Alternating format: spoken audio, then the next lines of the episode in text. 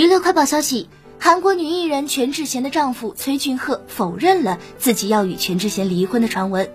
韩国网络节目横竖研究所昨晚爆料，崔俊赫随着事业上升，逐渐对自己被称为全智贤的丈夫感到不满，已于去年十二月与全智贤分居，并提出了离婚。但全智贤因顾忌天价代言赔偿而反对离婚。对于该爆料，崔俊赫今天在 SNS 发布一张日本漫画《灌篮高手》中的经典场景，并将台词改为“我想做全全的丈夫”，反驳了婚变传闻。